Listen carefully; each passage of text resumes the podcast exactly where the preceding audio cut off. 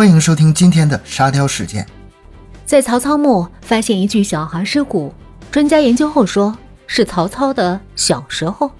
美国一青年举枪自杀，被其母亲发现后报警，警察为防止该青年自杀，将其击毙。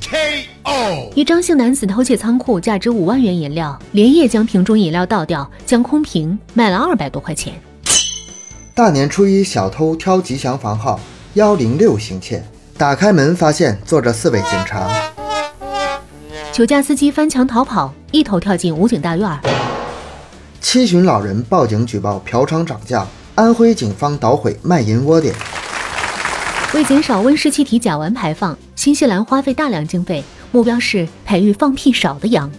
东北警察打电话给嫌犯：“您想咋的？”嫌犯回答。